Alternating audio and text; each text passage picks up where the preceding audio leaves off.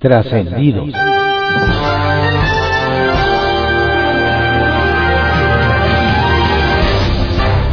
Continuamos con la audiosíntesis informativa de Adriano Ojeda Román, correspondiente a hoy, jueves 16 de junio de 2022. Demos lectura a algunos trascendidos que se publican en periódicos capitalinos de circulación nacional. Templo Mayor, por Fray Bartolomé, que se publica en el periódico Reforma. Uy, saquen los pañuelos porque va a empezar el drama de los morenistas. Ahora que el INE abrió una investigación contra Claudia Sheinbaum. El colmo es que la precandidata presidencial pretende negar lo evidente, que ya anda en campaña. Y más ahora que siente pasos en la azotea con las señales a favor de Adán Augusto López. El asunto de fondo es que el INE está recordándoles a los dirigentes de la 4T que la ley también aplica para ellos, aunque no les guste. Desde el presidente de la República hasta el más modesto promotor del voto, los morenistas se han caracterizado por su desdén hacia el marco legal electoral. Ahí está como muestra todas las veces que violaron la veda por elecciones o por revocación de mandato. A eso se suman los fallos del Tribunal Electoral que ordenaron revertir los recortes presupuestales al INE y al Instituto Electoral de la Ciudad de México que tanto festejaron desde el obradorismo, pese a que eran ilegales. Por eso le surge al gobierno apoderarse de los organismos electorales para hacer a un lado la ley y que nadie le diga nada como si en Michoacán no tuvieran suficiente con el derecho de piso que cobran los delincuentes usuales, ya también empezó a hacer lo mismo el sindicato minero que encabeza Napoleón Gómez Urrutia. El gremio que dirige el senador de nacionalidad canadiense estalló la huelga, ni más ni menos que en la siderúrgica ArcelorMittal, ubicada en Lázaro Cárdenas. El motivo de las banderas rojinegras suena más bien extorsión. Resulta que la empresa pagó a sus empleados un reparto de utilidades equivalente a tres meses de sueldo, que es el máximo que establece la ley. Sin embargo, el sindicato minero, qué raro, dice que no está de acuerdo con esa ley y que quiere más dinero. No es extraño que el sindicato pretenda obligar a la empresa a hacer lo contrario a lo que dice la ley, dado que es la costumbre de Napoleón Gómez Urrutia como cuando asumió el cargo de senador, sin haber renunciado a la ciudadanía canadiense, pasándose la constitución por el arco metalúrgico. Los ojos del prismo están volteando a ver a Rubén Moreira, pues dicen que su apoyo o repudio será fundamental para que Alejandro Moreno siga como presidente del PRI. Para nadie es secreto que el coahuilense y el campechano decidieron hacer equipo con lo que uno llegó a la dirigencia tricolor y luego nombró al otro como coordinador de los diputados priistas. Sin embargo, con todo y que Alito se blindó reformando a su gusto los estatutos del PRI, la realidad es que su posición en ese partido es ya insostenible. Varios tricolores de peso dicen que en este punto Rubén Moreira podría apuntalarlo como un dirigente repudiado o bien darle la puntilla y obligarlo a dejar el cargo. Decida lo que decida, será un camino sin retorno y la suerte estará echada para el priismo. Vaya dilema. Pepe Grillo, que se publica en el periódico La Crónica. Los retadores. En un mar de olas bravas, Alito Moreno y Marco Cortés navegan con sus respectivos barcos partidistas cerca de los riscos el dirigente nacional priista recibe fuego a discreción desde varios frentes. No puede detener todos los tiros. Se perfila dentro del PRI un rival a vencer, un retador que está dispuesto a desafiarlo en la arena política. El hidalguense Osorio Chong, que es senador, fue secretario de Gobernación y gobernador de su estado. Miguel Ángel sostiene que el PRI no hay unidad y se perdió la confianza por lo que Alito debe irse. El presidente del PAN, por su parte, tiene en Martín Orozco, todavía gobernador de Aguascalientes, a su principal retador. Traen pleito desde hace meses hicieron una tregua electoral, pero volvieron a la batalla con más municiones. Ni Alito ni Marco la tienen fácil. Unidad y rompimiento.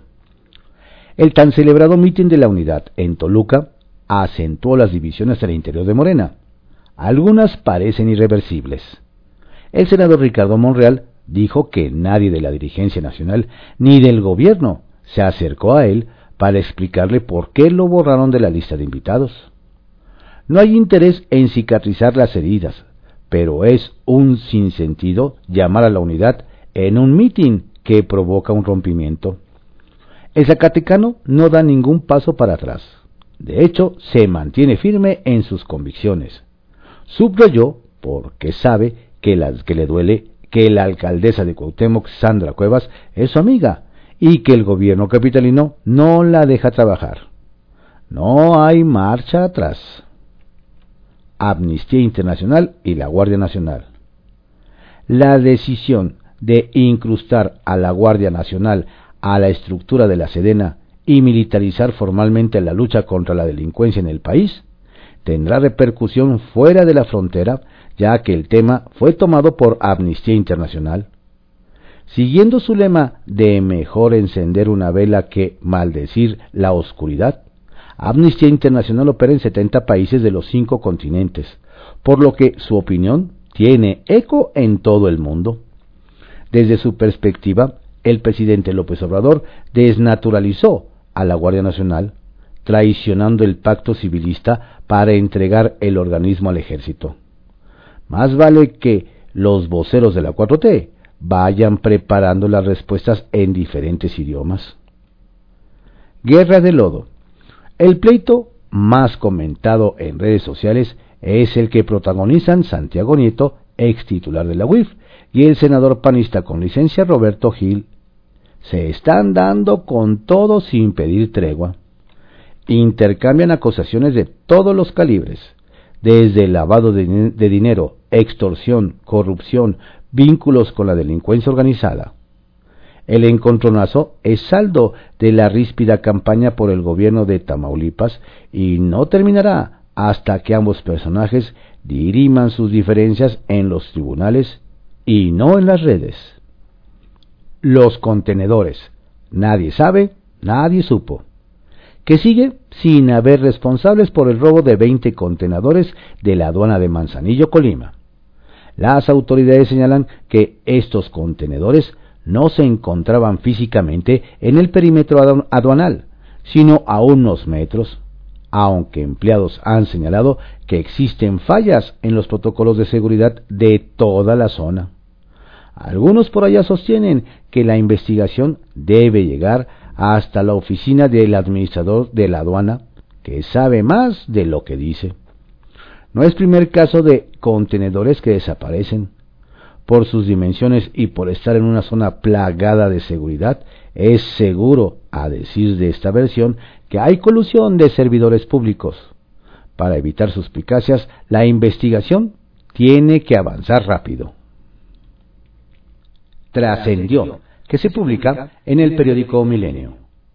Trascendió que el dirigente del PRI, Alejandro Moreno Cárdenas, se convirtió en el centro de debate durante una reunión de la Comisión de Derechos Humanos de la Cámara de Diputados, cuando las morenistas Julieta Ramírez y Marisol García enarbolaron la bandera de defensoras de la libertad de expresión y condenaron la afirmación del campechano en un audio sobre que a los periodistas no hay que matarlos a balazos, sino matarlos de hambre.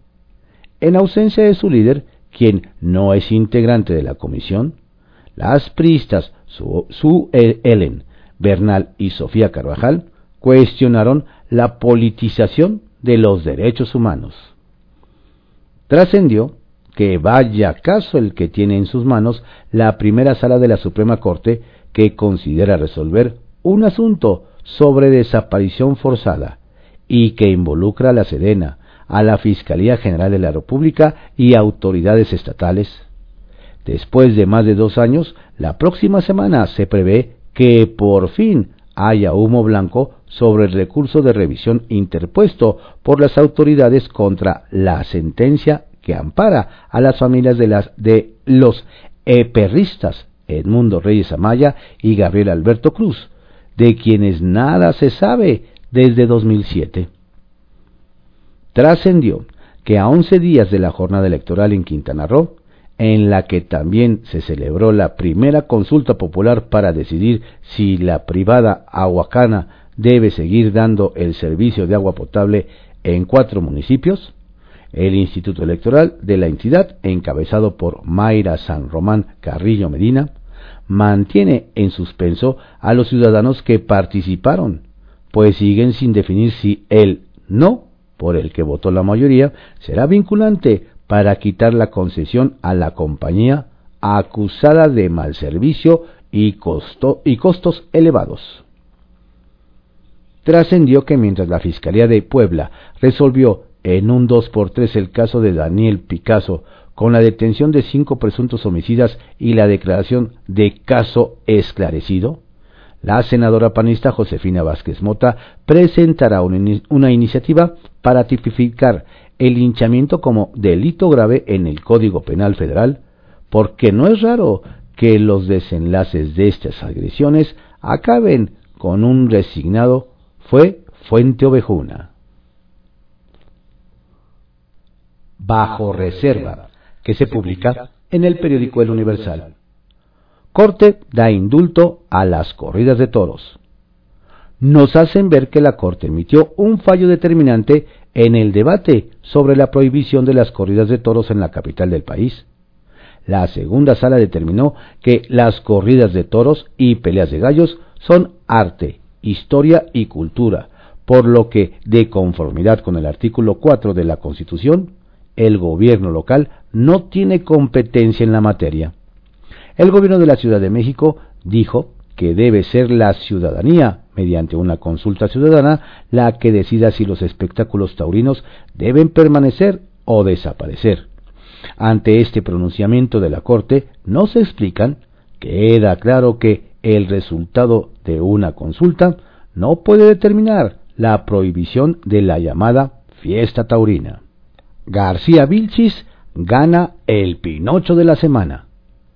Ana Elizabeth García Vilchis encargada de la sección ¿Quiénes quieren las mentiras de la semana?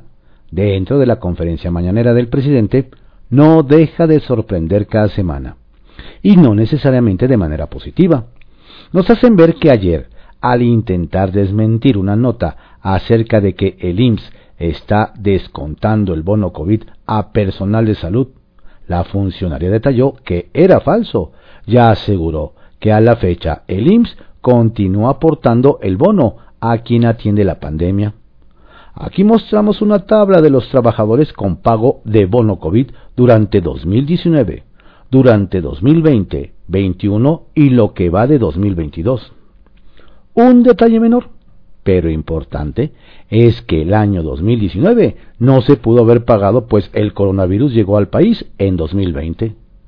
Con esta fake news, la funcionaria que dice luchar contra las mentiras se ganó de manera directa y sin competencia el Pinocho de la semana.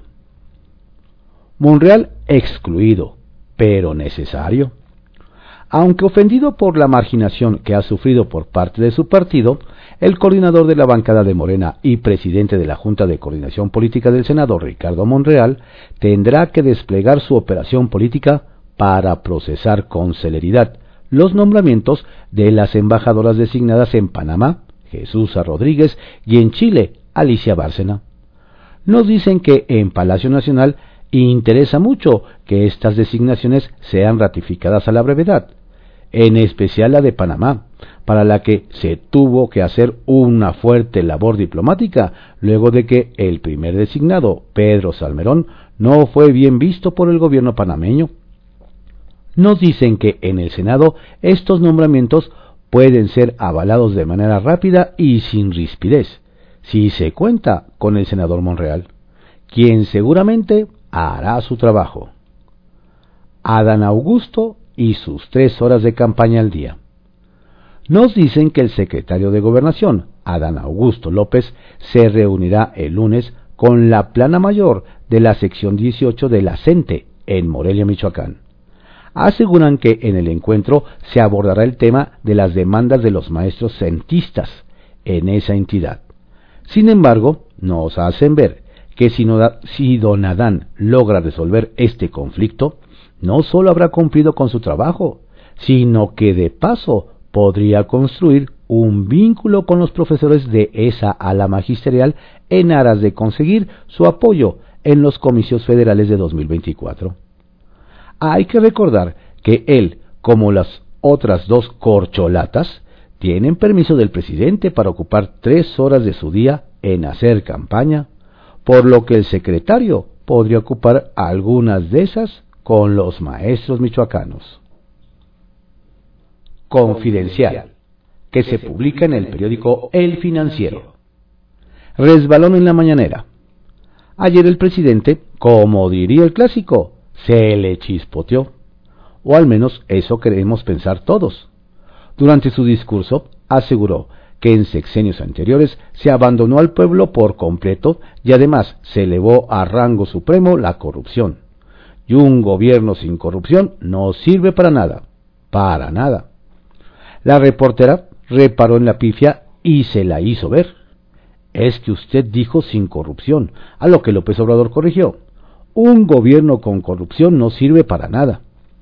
Más allá de lo anecdótico y del insumo para innumerables memes y críticas, lo cierto es que ayer el mandatario andaba un poco desconcentrado. Navaja de dos filos. A quien podría salirle más caro el caldo que las albóndigas es al diputado morenista Sergio Gutiérrez Luna.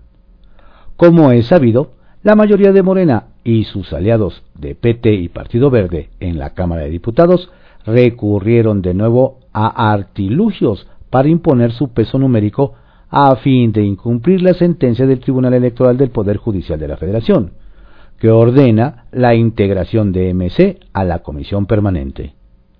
El riesgo, nos dicen en pasillos guindas en San Lázaro, es que si no le cumplen a los naranjas, estarían amagando con unirse a la coalición opositora. Con esta presión, ¿será que terminen por acatar el fallo del tribunal y de paso evitar alargar este asunto con una controversia constitucional? Lo imposible. Y hablando de Sergio Gutiérrez Luna, al dirigir la sesión ayer de la Comisión Permanente, logró lo imposible, poner de acuerdo a la oposición y a Gerardo Fernández Noroña.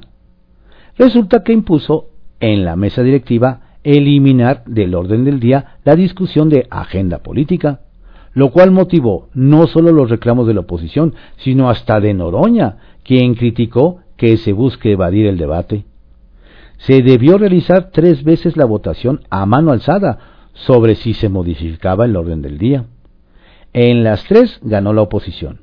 No obstante, el diputado presidente alegó falta de claridad y se realizó una cuarta votación de forma nominal, con lo cual los morenistas voltearon la votación y así evadieron el debate de temas como lo ocurrido en Chiapas, la carestía o los actos anticipados de campaña de las corcholatas.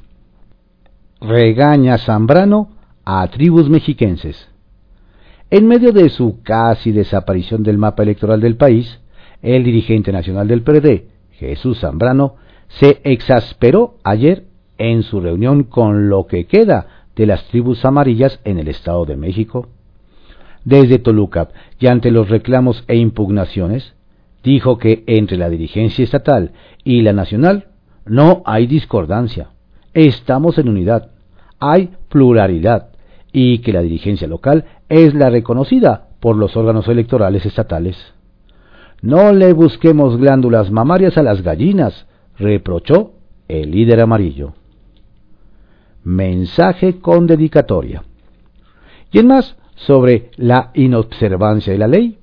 Ayer, ahí como cosa suya, la Sala Superior del Tribunal Electoral del Poder Judicial de la Federación reiteró en una sentencia que pasó inadvertida para muchos, que su decisión son, según la Constitución, definitivas e inatacables.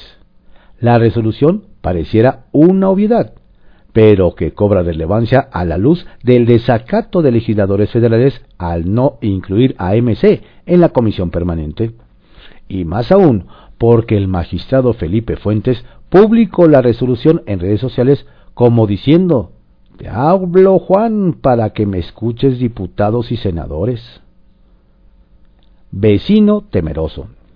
Mientras en México el subsecretario de Salud, Hugo López Gatel, consideró que ya no era necesario el cubrebocas, aunque nunca fue obligatorio, en Estados Unidos ven con preocupación el crecimiento en los casos de COVID-19 en nuestro país. Tanto que pidieron a la gente reconsiderar el venir para evitar caer contagiados. A lo mejor no se han enterado que en México el contagio es un asunto de fuerza moral y no del virus. Sacapuntas que se publica en El Heraldo de México. A reactivar el caso. Todo indica que en la Fiscalía General de la República de Alejandro Gertz hay un acuerdo con el visto bueno de Palacio Nacional para quitar la pausa al caso del gobernador de Tamaulipas, Francisco García Cabeza de Vaca. Ya pasaron las elecciones y el morenista Américo Villarreal es gobernador electo, con lo que el terreno está planchado para dar celeridad a las diligencias. Programa transfronterizo. Fundamental está resultando el programa transfronterizo no solo para la Estrategia Nacional de Seguridad, sino para salvaguardar la frontera norte. La secretaria de Seguridad, Rosa Isela Rodríguez, explicó que el plan combate el tráfico de armas, de droga y de personas, además de que se realiza muy de la mano con el gobierno de Estados Unidos. Avisados están. La primera consecuencia de la reunión entre la dirigencia del PRI, Alejandro Moreno y el grupo de exlíderes de ese partido es que el PAN y el PRD tendrán que analizar si mantienen la coalición Va por México. En palabras de Miguel Osorio, coordinador tricolor en el Senado, deberían reflexionar que no les conviene tomar decisiones con un PRI dividido. Salió al quite Godoy. Fuerte debate se dio ayer en la Comisión Permanente del Congreso por el mitin de Morena el pasado domingo en Toluca. El PAN acusó actos anticipados de campaña, pero el vicecoordinador de los diputados morenistas, Leonel Godoy, defendió el derecho de funcionarios del gabinete a acudir a eventos partidistas y adelantó que lo van a seguir haciendo. Orozco vuelve a la carga. Revivió el gobernador de Aguascalientes, Martín Orozco, su añejo pleito con el dirigente de su partido del PAN, Marco Cortés. Resulta que el mandatario advirtió que el panismo está perdiendo identidad y llamó al michoacano a renunciar por dignidad a raíz de los resultados de las pasadas elecciones en seis estados. Si hasta parecen priistas. Redes de Poder, que se publica en Reporte Índigo. Alianza con dudas en la capital. Se cumplió un año de que la oposición en la Ciudad de México ganó nueve alcaldías. Sin embargo, el balance de los resultados de la alianza del PAN-PRI-PRD el pasado 5 de junio y las problemáticas internas de los partidos ya están generando dudas entre los principales actores opositores de la capital del país. Nos cuentan que entre los integrantes de la UNA CDMX ya están emergiendo algunas dudas sobre la duración de la alianza hasta el 2024, pues la permanencia del PRI con todo lo que ha pasado en estas últimas dos semanas está en duda. De ser así, nos cuentan quien estaría buscando meterse a la competencia para ser el candidato del PAN a la jefatura de gobierno es Mauricio Tabe Echartea, alcalde de Miguel Hidalgo, quien no partía como favorito en las quinielas, pues en la alianza se manejaban dos nombres, Adrián Rubalcaba y Santiago Tahuada. El tablero, el tablero podría cambiar. Durazo Montaño, represor, el controvertido decreto del gobernador de Sonora, Alfonso Durazo, que plantea penas de cárcel a quienes difundan hechos o imágenes de violencia, crimen o asesinatos, no solo ha sido ampliamente rechazado por el gremio periodístico y diversas organizaciones, no solo locales, sino también nacionales e internacionales, que advierten esto como un golpe a la libertad de expresión, nos comentan que este decreto tampoco cayó muy bien en los más altos niveles del gobierno federal. Con una situación más que grave en materia de violencia e inseguridad en Sonora, el mandatario estatal piensa quizá que si no se habla o se limita el ejercicio periodístico, la crisis va a desaparecer por sí sola. Mala estrategia. El abandono en Oaxaca. Mientras el aún gobernador de Oaxaca, Alejandro Murat, parece ya enfocado en asegurar su futuro político, gestionando algunas posiciones con la 4T, mientras se promueve como presidenciable, las malas noticias se acumulan en la entidad.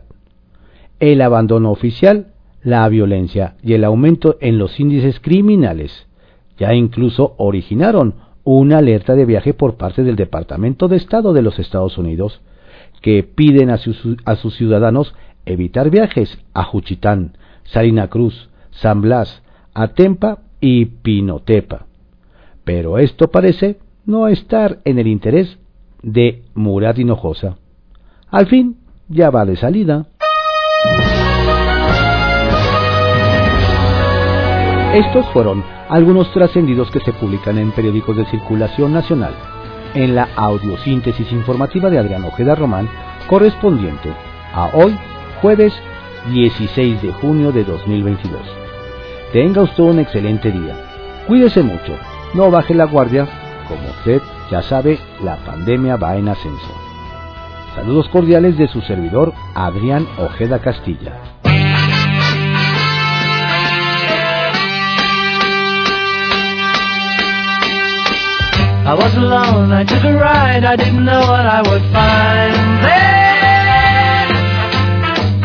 Another road where maybe I could see another kind of mind there. Then I suddenly see you. Ooh, did I tell you I need you every single day of my life? You didn't run, you didn't lie, you knew I wanted just to hold you. Had you gone, you knew in time we'd meet again, for I had told you. Ooh, you were meant to be near me. Ooh, And I want you to hear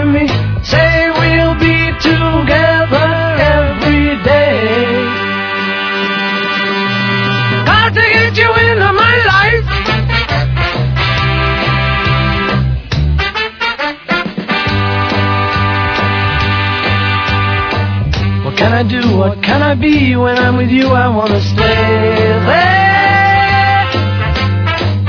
If I'm true, I'll never leave, and if I do, I know the way there.